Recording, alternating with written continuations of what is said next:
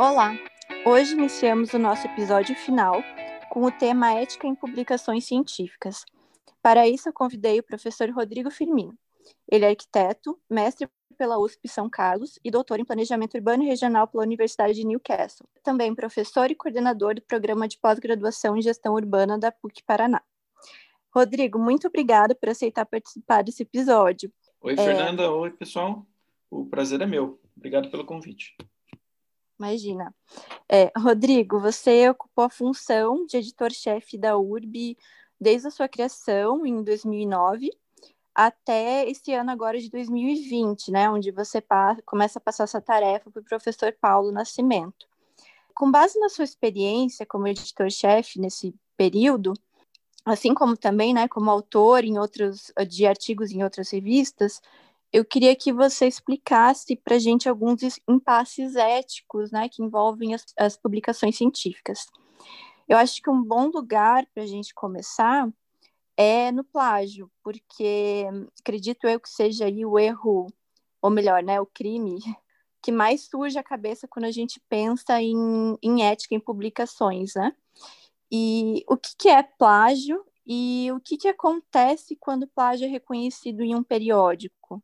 Então, vamos lá. Bom, primeiro que eu acho que o assunto é super importante, ele é necessário.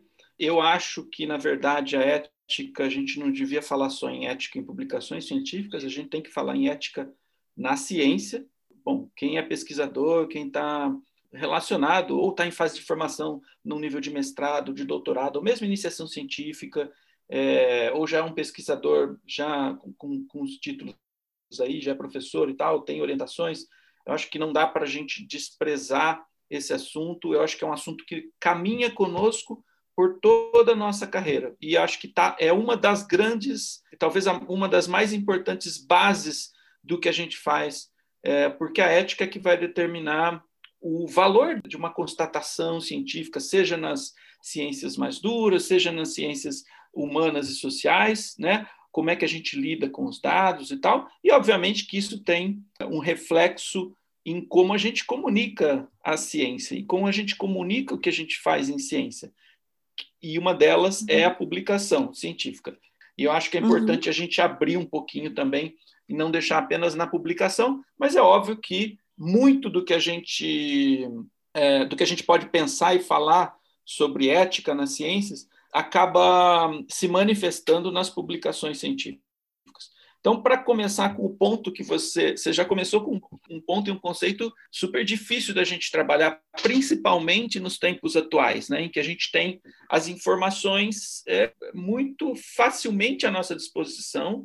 A definição clássica do plágio é quando a gente usa uma a gente usa uma criação que não é de nossa autoria, como se fosse de nossa autoria. Né? Na uhum. verdade, a, definição mais simples do plágio é essa: eu pego alguma coisa que alguém fez, digo que fui eu que fiz e não dou os, de, os devidos créditos. Mas uhum. aí, esse conceito e essa definição, ela tem inúmeros desdobramentos. Tem desdobramentos legais, tem desdobramentos acadêmicos, científicos, e obviamente que tu, na base disso tudo está a própria ética. Né? Eu digo que as gerações mais é, novas, ou seja, os, os, os, mais jovens, eles é, têm uma dificuldade, ou, ou, tendem a ter uma dificuldade maior em é, diferenciar o plágio de, por exemplo, um, uma, um outro tipo de criação, criações coletivas, é, ou remix, que a gente fala, né? É, porque faz parte da cultura contemporânea, justamente por adventos como a própria internet e a facilidade que a gente tem de contato com maior, maior quantidade de informações, uma tendência de busca a produções mais coletivas. E aí a gente começa a esbarrar em algumas fronteiras que são difíceis de definir entre o que é uma produção coletiva. Por exemplo, como é que um grupo de pesquisa determina como as publicações que são geradas naquele grupo são como é que essas publicações vão lidar com a questão autoral. Né? Uhum. É a autoria do grupo, ou autoria de um dos pesquisadores, ou de alguns pesquisadores, mas não outros. Então, bom, isso sempre foi um problema. E daí eu acho que hoje isso se torna um problema ainda maior, porque eu vejo, por exemplo, as crianças nas escolas, quando são provocadas a fazer algum trabalho extra classe, o primeiro lugar, obviamente, que eles vão é na maior fonte de informações, que é a internet, né, mecanismos de busca. E aí é, é muito difícil você dizer para ensinar é, a uma criança qual é o conteúdo que ela deve utilizar e como, né?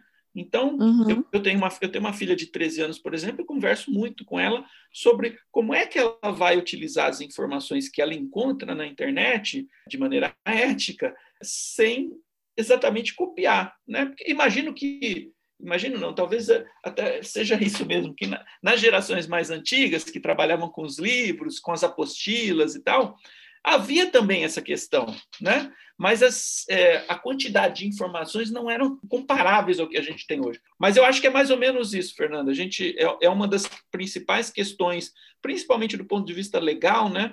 E, uhum. e que, inclusive, transborda para outros setores da vida é, da vida contemporânea, para, por exemplo, para criações artísticas, né? música principalmente, tem uma indústria muito, muito atuante no sentido de proteger as criações autorais no ramo das músicas, do cinema, enfim, das artes em geral. Isso também é uma outra controvérsia, porque quem é que fica que fica com o benefício dessa proteção autoral nem sempre são seus verdadeiros autores. E, obviamente, no, na questão da, das publicações, a gente também tem que ter um cuidado, e em revistas, principalmente, a gente tem uma dificuldade muito grande de detectar o plágio, né? Quando é que realmente, por exemplo, se a gente passa um artigo num, num programa, né, num software de detecção de plágio, como é que a gente baliza os filtros desse software para dizer a partir de quantos por cento de material idêntico a outras publicações a gente vai considerar plágio, né? Porque esses softwares, por exemplo, eles vão pegar todas as citações e vão dizer que aquilo entrou ali num filtro de, de cópia.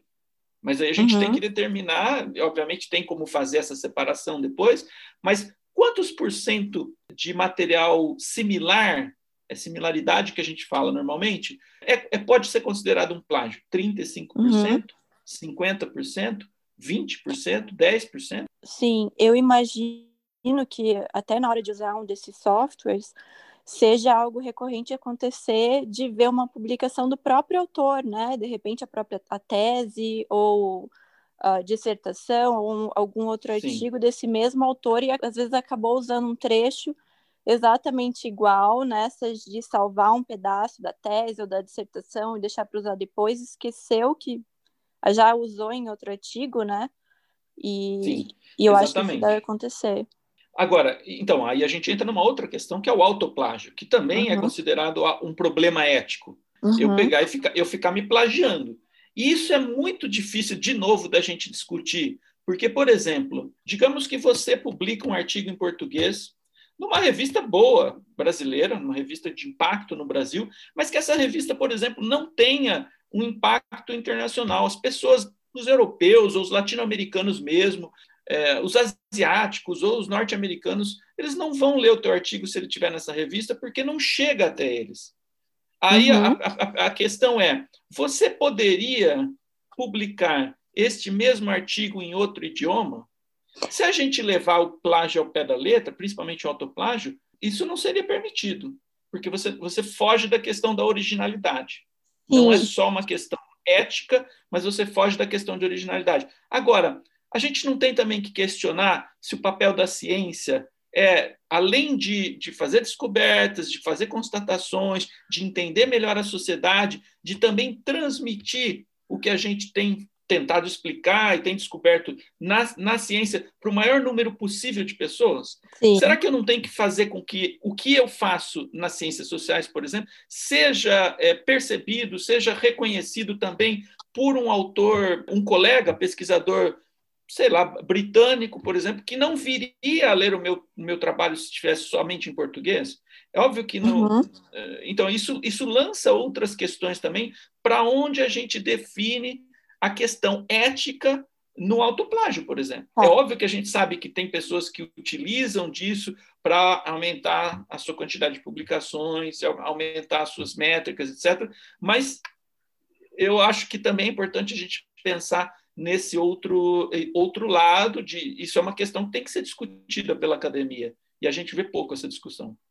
Sim, essa é uma questão bem interessante porque é, era algo que eu ia te perguntar, inclusive, um pouquinho mais para frente. Porque existe normalmente nos periódicos essa exigência de ser um artigo inédito. E aí eu ia te perguntar justamente isso: o que é que nós podemos considerar como se enquadrando em artigo inédito. Se um artigo que foi publicado, né, uma das situações que eu acho que gera dúvida é essa, um artigo publicado em outro idioma, em outro país, poderia de, publicado de novo em português. Outra situação é de um artigo apresentado em evento científico, tenha ele sido publicado em anais ou não, ou e ou então um artigo que foi publicado num capítulo de livro, seja de forma anterior aí ao em outro idioma ou não. Então essas questões também são difíceis, né, de, de conseguir Sim. enquadrar se são corretas, se é algo que pode ser publicado ou não. Bom, só perguntas fáceis você está me fazendo, né? é. Pois é. é. Então, eu acho que todas essas questões elas estão ali no limiar, no limite mesmo de definições éticas, de definições de uma, de uma ciência aberta, de uma ciência de compartilhamento, etc. É muito difícil a gente estabelecer, de novo, né, limites muito sólidos, muito rígidos é, com relação a tudo isso. Mas, vamos lá. Uhum. Eu acho assim, o ineditismo e a originalidade na ciência originalmente, para falar em originalidade, mas basicamente é, ele define algo que ainda não foi é, desenvolvido e comunicado em alguma outra forma de comunicação científica. Né? Então, eu tenho é, algum tipo de constatação, de novo, seja num laboratório de, de biomedicina, ou seja num, num ambiente antropológico, onde eu apliquei alguma metodologia relacionada à etnografia e consegui descrever determinados comportamentos e parâmetros de uma população específica. Em qualquer um desses casos, se não há paralelo em termos de comunicação científica, onde isso foi reportado, onde isso foi descrito, demonstrado, a gente pode falar em ineditismo e originalidade. Mas, de novo, a gente está falando de fronteiras muito difíceis da gente definir. Então, a gente recebe, você mesmo sabe, porque a gente recebe uma quantidade enorme de artigos na revista URB, por exemplo, e a gente tem que, num primeiro filtro ali, decidir, antes de mandar isso para avaliação de pareceristas externos, se aquele trabalho vale a pena ser publicado, de ser publicado. Esse, uhum. Essa questão, essa pergunta, vale a pena publicar esse artigo ou não? Ela já é uma pergunta que ela está é, incorporar, onde está incorporado esse, essa questão, essa ideia de a ineditismo, a originalidade. É óbvio que se a gente levar é, esses dois, essas duas ideias é, literalmente, ao pé uhum. da letra, literalmente, a gente praticamente não vai publicar nada, né? porque é, a gente percebe que em muitos trabalhos há poucas novidades. Então, acho que Novidade é uma palavra boa da gente, da gente pensar um pouco na questão da, da originalidade do ineditismo. Né? Que tipo de novidade? É uma pergunta que eu sempre me faço ao olhar para algum artigo que eu estou avaliando, ou então que eu estou é, arbitrando ali no, no âmbito de editor, né? como no papel de editor. Que tipo de novidade esse artigo traz? Né? Eu posso dizer que há alguma coisa, por menor que seja, nova no que está sendo divulgado nesse artigo? Então, acho que essa uhum. é uma uhum. questão. Agora, com relação a, a, a, a, coisas mais específicas e concretas que você mencionou, é, eu acho que já há assim, uma, uma prática, por exemplo, com relação a, a eventos científicos. Evento científico no Brasil, é, há uma tradição, é, ou pelo menos houve uma tradição, de se, de se, considerar uma comunicação em evento científico como uma publicação inédita. Né? Mas isso aos poucos vem mudando e já mudou em várias áreas para adotar uma postura que a gente vê em outras partes do mundo, que é a comunicação científica em eventos é uma possibilidade que a gente tem de testar uma pesquisa com os nossos pares. Muitas vezes é um artigo que ainda não está pronto, de uma ideia que ainda está sendo elaborada, ou de algumas constatações que ainda não estão é, muito bem é, finalizadas, suas análises não estão muito bem finalizadas, em que você leva a comunicação para um evento para ouvir o que os nossos pares têm a dizer, né? para ouvir perguntas, para ouvir críticas, e depois a uhum. gente volta para, como nós somos arquitetos, eu posso dizer assim, volta para a prancheta, né? E, e, tentar retrabalhar aquele, aquela comunicação já num formato mais consolidado de artigo. Então, a partir dessa ideia, muitas revistas passam a aceitar publicações que tenham uh, sido comunicadas anteriormente em eventos científicos. Vai depender de uma série de regras das próprias revistas, e se, por exemplo, se essa comunicação foi publicada como artigo, com registro de ISBN ou algum, alguma coisa parecida, porque daí você, você vai disputar, digamos, entre aspas, legalmente a originalidade daquele artigo, né? Se ele saiu primeiro no ISBN de um anais de, de congresso ou no ISSN da revista. Uma outra coisa também é a questão do capítulo de um livro que você falou. Bom, o capítulo de livro é definitivamente um, um, um artigo sendo publicado, e inclusive com o registro do ISBN do livro. Então, uhum. nesse caso, nesse caso, em geral, as revistas não aceitam. O que se aceita é o contrário. Então, é muito comum, é, a maioria dos pesquisadores faz isso, é você publicar o artigo, porque a, a velocidade dos periódicos é muito mais rápida né, do que dos, dos livros, tanto para editar quanto para você produzir. Então, normalmente, a, as pesquisas, os resultados mais rápidos saem como artigos científicos, e depois o autor pode republicar isso com autorização da revista num, num, num capítulo de livro, é, editado, ou o próprio autor pode reunir vários artigos que publicou em revista, de novo, com autorizações, é, em um livro, um livro autoral, num livro próprio. Óbvio Entendi. que em muitos casos vai haver atualização de dados, de informações que estão no artigo, às vezes o autor muda de opinião, e isso então é uma oportunidade também de, além de comunicar um público que normalmente é diferente, né, o público de livros, não é necessariamente o mesmo público de artigos. Obviamente que pode ser os mesmos, mas tem muita gente que o livro vai atingir, né, vai, vai chegar a muita gente que, não, que os artigos não chegam e vice-versa. Então, uhum. isso também é algo que tem a ver com aquilo que eu falei no começo, que é o alcance da ciência, né, em termos de comunicação. Sim, entendi. E acho que a gente pode seguir para uma questão um pouco mais fácil, eu acho, de responder, uhum. que é uh, sobre o conflito de interesse. Então, quando a gente vai submeter para uma revista, normalmente tem lá uma caixinha no sistema, é, ou então a, o autor tem que declarar em algum lugar que não existe nenhum conflito de interesse. O que, que significa esse conflito de interesse? Hum. E você poderia dar alguns exemplos?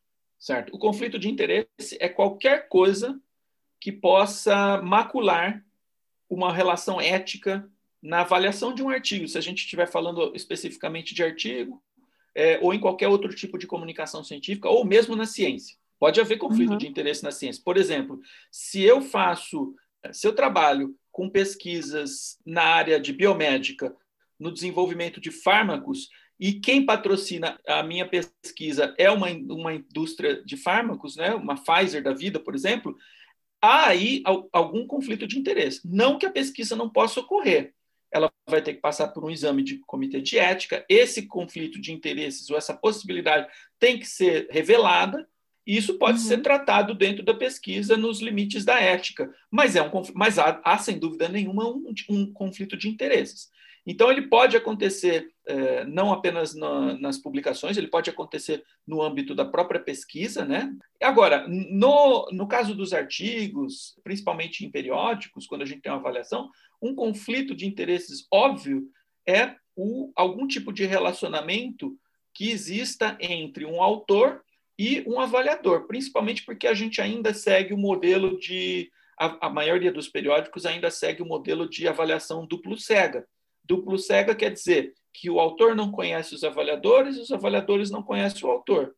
Apenas a pessoa que, a uhum. única pessoa que conhece as partes na avaliação de um artigo é o editor né? o editor que faz o convite para os avaliadores e que recebe o artigo dos autores. Então, isso está em fase de questionamento na ciência, principalmente numa abordagem que eh, tem sido chamada de ciência aberta.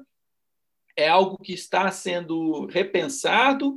E aí, por exemplo, na própria revista URB, a gente vai implantar a partir do ano que vem a possibilidade, né, ninguém é obrigado, mas a possibilidade do autor, se quiser, revelar o seu nome para os avaliadores e vice-versa. Até porque, uhum. como a gente tem trabalhado, como a gente tem trabalhado cada vez mais com o que a gente chama de pré-prints, né? O pré-print são é a versão do artigo que foi submetida ao periódico, mas não avaliada ainda. Isso surgiu nas, lá nas ciências é, exatas por uma necessidade de velocidade de, de comunicação dos resultados da pesquisa. Então, às vezes, um físico não podia ficar esperando que o seu resultado saísse num journal um ano ou seis meses depois. Aquele resultado já podia ser retrabalhado numa nova pesquisa. Então, isso, e já há muito tempo nas ciências exatas tem sido trabalhado, o artigo ele já é é, disponibilizado para a comunidade científica antes de ser avaliado pelo periódico. Então, aqueles dados podem ser, inclusive, questionados antes do próprio periódico fazer isso. Então, é claro que daí a autoria já está revelada, né? Então, uhum. isso vem trazendo, vem fazendo com que haja um movimento na ciência para que a gente trabalhe de forma diferente essa questão do conflito de interesse nos, na relação autores e avaliadores. Mas isso é um, um conflito de interesses clássico. Bom, há outros, né, mas é, algumas vezes relacionado, por exemplo, às fontes de financiamento de pesquisa. Eu não posso, eu sou editor-chefe de uma revista, como é que eu posso submeter um, um artigo para minha própria revista? Acredite, uhum. acreditem vocês ou não, tem, é, conheço vários casos em que editores é, publicam textos nas suas próprias revistas. Como é que a gente vai ter uma garantia de que o processo foi seguido de maneira ética, é, sem interferências, para que aquele artigo possa realmente ser publicado numa condição de ter sido avaliado né, de maneira isenta. Então, é uhum. é muito complicado isso. Então, vou te dar outro exemplo. Na própria URB, a gente, no começo, a gente tinha, a gente permitia uma taxa de endogenia de autores de 25%, o que é endogenia? Que autores que são da própria PUC podem publicar na revista. Eles não precisam ser nem no PPGTU. Se for alguém é, do programa de pós-graduação em gestão urbana, que é onde a revista está sediada. Se fosse alguém da filosofia, por exemplo, é, a gente aceita, aceitava até 25% de, de autores de um número que pudessem ser endógenos. A partir de um certo ano, que eu não me lembro qual é, a gente decidiu não aceitar mais ninguém da própria PUC. Então, endogenia zero. Porque isso tira do processo qualquer tipo de dúvida com relação a conflitos de interesse nessas avaliações. Uhum. Né? Então, isso dá um pouco mais de confiança à revista de, deste ponto de vista. Entendi. É, uma dúvida quanto à questão do preprint. Se eu colocar, por exemplo, lá no, no meu ResearchGate ou em algum outro lugar um preprint de um artigo meu, em geral, as revistas vão aceitar esse, essa submissão, mesmo que já, te, já esteja disponível em algum outro lugar, né, em alguma dessas redes sociais acadêmicas. Isso não afeta em nada o processo ou algumas ainda poderiam ter algum problema justamente pela questão de perder a, o anonimato, vamos dizer assim? Então, os pré-prints, eles normalmente as revistas têm é, servidores e locais apropriados para os pré-prints, ou das revistas, ou de associações, ou então existem locais específicos onde você coloca o pré-print. Se você uhum. colocou no teu ResearchGate, no teu academia.edu ou na sua página do Facebook, ou seja lá onde for, vai depender muito da política de é, a política ética daquela publicação. Né? Então, tão há periódicos que não vão aceitar, porque aquilo está se está na internet e não é um servidor específico de preprint, a revista pode considerar que aquilo está publicado, está na internet, está publicado, todo mundo pode ter acesso àquilo, entendeu? Mesmo que o preprint seja isso também. Então vai depender uhum. muito de como as revistas. Isso é outra coisa que tem sido que tem sido debatida também. Né? Uhum, entendi. É, outra questão que eu acho que a gente podia conversar é sobre a coautoria nos artigos científicos, né? Que tipos hum. de questões éticas a gente pode destacar? Envolvendo a coautoria? Nossa, aí pode ter muitas coisas e, e, muitos problemas. Bom, primeiro que é importante a gente destacar que há culturas diferentes para as diferentes áreas da ciência, as áreas do conhecimento. Então, uhum. o, que, o que é praticado nas ciências médicas não é a mesma coisa que é praticado nas, nos estudos urbanos ou nas ciências humanas, Né? Então, o que é praticado na física não é necessariamente praticado o que é praticado em termos de autoria. Então, por exemplo, é muito comum a gente ver nas ciências médicas é, artigos que têm 15, 20 autores. Porque uhum. há ali um tipo de prática que considera que alguém que trabalhou, mesmo que como um assistente de laboratório, num experimento que veio a gerar alguma, algum resultado de pesquisa que foi publicado, aquela pessoa precisa ser considerada autora. Eu vou, vou te dar um exemplo bem prático. Eu tenho um outro envolvimento aí. Eu participo de uma, de uma associação é, na, na, é, na reumatologia, né, de pacientes, é, Patient Research Partners. Então, é parceiro, paciente parceiro de pesquisa. Não é, não é o paciente que vai ser a cobaia, que vai participar dos testes clínicos, mas são, são pessoas que é, se reúnem com os médicos para definir, por exemplo, é, que critérios serão utilizados nas, nas análises clínicas, nos testes clínicos de um determinado medicamento. Então, por exemplo, a Pfizer vai, vai desenvolver a vacina da, do, do coronavírus, né? E, uhum. e na hora que chega na fase de testes clínicos, tem uma série de critérios que têm que ser cumpridos com relação à eficácia, é, problemas de comorbidades, a reações, reações adversas, tipo de população, etc, etc. Então, existem várias áreas como um, um, uma voz dos pacientes na definição e na determinação desses critérios. É, ao participar dessas reuniões, automaticamente eu seria incluído se tiver algum artigo produzido com relação a esses critérios, a essas, a essas pesquisas especificamente, eu seria automaticamente incluído como coautor. Entendi. O que não é o caso na nossa área, nas ciências sociais em geral, nas ciências humanas, há um outro regime autoral, né? E aí a gente tem outros tipos de problemas é, éticos. Bom, primeiro que grande parte das revistas mais sérias elas perguntam no momento da submissão de um artigo quem fez o quê. Então, elas perguntam: olha, você fez o quê? Você fez, você foi responsável pela pesquisa que deu origem a esse artigo? É, e qual a porcentagem da sua responsabilidade nisso? Você concebeu o artigo? Qual a porcentagem da sua, da, da, sua responsabilidade nisso? Você é o responsável pelo fomento que, que ajudou essa pesquisa a acontecer e que gerou esses resultados? Ok, em que porcentagem? E assim por, por diante. Então, há várias dessas perguntas para se determinar quem é autor, quem é primeiro autor, quem é segundo autor e, assim por diante.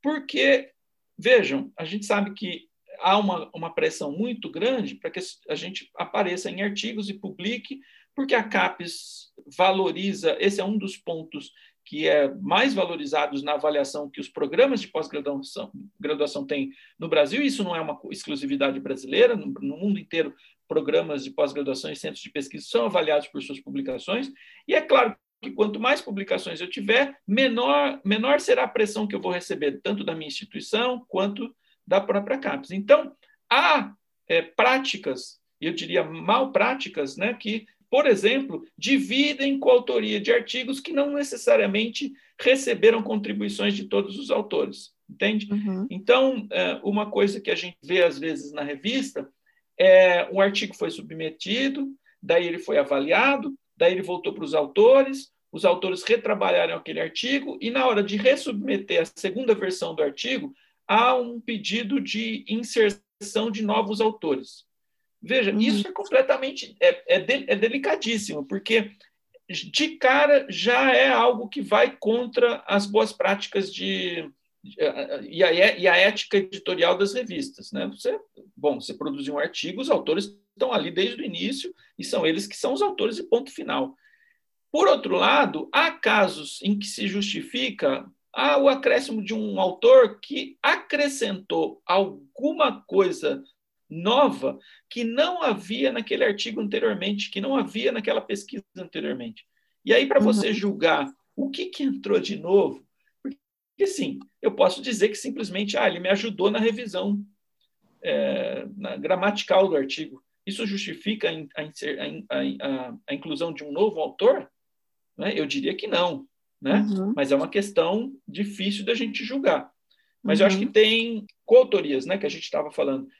Deixa eu ver se Sim. lembro de mais alguma coisa, mas acho que, no geral, é, é isso, né? Ah, deixa eu falar de mais casos também. Acho que isso é importante. Que é casos uhum. que, eh, felizmente, são casos que, que têm, têm diminuído na academia, mas ainda são muito comuns. Que é aquela coisa da, da hierarquia que existe na, na, na academia brasileira, né? É, em todas em geral, mas aqui é muito, muito forte. Eu acho que um patriarcalismo também muito forte, né? De professores antigos que são, assim, é, basicamente mini reis de seus, é, de seus reinados, né? e aí com vários orientandos e grupos de pesquisa que são imensos e tal, e as pessoas, os pesquisadores que se vinculam àquele orientador, orientadora mais decano, ou se veem obrigados a incluir o nome daquele professor como coautor de tudo que as pessoas fazem, porque estaria no âmbito do grupo de pesquisa ou da orientação daquele professor, é, ou são obrigados por esse, por esse mesmo professor a fazer isso. Né? Então, acho que isso é uma uhum. questão muito complicada e as pessoas lidam de maneiras diferentes com isso. Né? É, então, por exemplo, é muito também difícil, de novo, uma fronteira difícil da gente colocar os limites, que é, ora, se aquela pesquisa foi discutida no grupo de pesquisa, o orientador passou, participou das discussões, por que não ele, por que ele não é um autor também? Por que ele não seria um autor também? Né? Então, claro, dá para se discutir isso. Como é que eu, que eu ajo pessoalmente? E acho que eu tento, tento colocar alguns limites é, éticos e de justiça aí, que é o seguinte: o que eu converso sempre com os meus orientandos e as minhas orientandas é: olha, você pode produzir o artigo que você quiser, é, no período que você quiser, durante o teu mestrado, teu doutorado, tua iniciação científica, etc. É, e eu estou aberto para discutir esse artigo com você. Então, se eu participei de alguma forma desse artigo e você acha que essa participação é, trouxe algo de significativo para a produção desse artigo, nós podemos discutir a minha inclusão como coautor.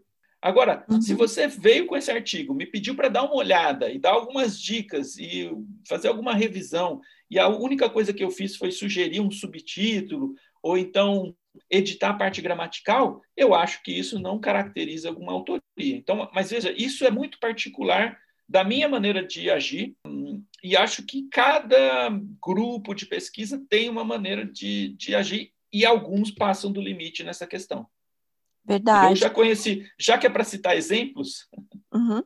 Pode eu falar. não vou citar nomes, obviamente, mas eu já conheci casos em que o orientador é, obrigava os seus orientandos a colocar os nomes, o nome do orientador em todas as, as publicações dos orientandos, e houve um caso em que o orientando é, fez o trabalho com uma colega que não era do grupo, é, do mesmo grupo, do mesmo orientador, submeteu esse trabalho sem o nome da colega, mas com o nome do orientador, e depois isso foi descoberto, a colega descobriu, é, levou o caso à revista, a revista retirou o artigo e os autores tiveram que se retratar. E o tal do orientador, que nem, nem sabia dessa história, o nome dele estava lá, porque ele obrigava os orientandos a fazer, colocar o nome lá, e ele teve que arcar com as consequências dessa retratação.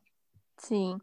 E só para citar um, um, outro caso, também sem falar em nomes, mas eu tenho um, um amigo que é de outra área, né? Não é nem da arquitetura, nem da gestão urbana, e, e também ele teve um problema no programa de pós-graduação dele, porque durante o mestrado ele participou de outras pesquisas com outros professores que não eram uh, somente a orientadora dele. E, e ela ficou muito brava com ele, chegou a querer deixar de orientar por conta disso, sendo que eram pesquisas que, que não, não eram relacionadas com as pesquisas dela, né? Então, eu uhum. acho que realmente ainda é meio delicado esse assunto, né? E cada programa acaba assumindo uma postura diferente, é. cada professor também, né? Exato, é porque, assim, muitos professores, eu acho que de maneira exagerada e errada, assumem que durante uma orientação, tudo que aquela pessoa fizer diz respeito a, ao próprio orientador, né? Eu acho que isso uhum. não, como eu disse, está nos limites aí de que a gente pode discutir se é ético ou não, eu não considero ético. Sim, eu concordo.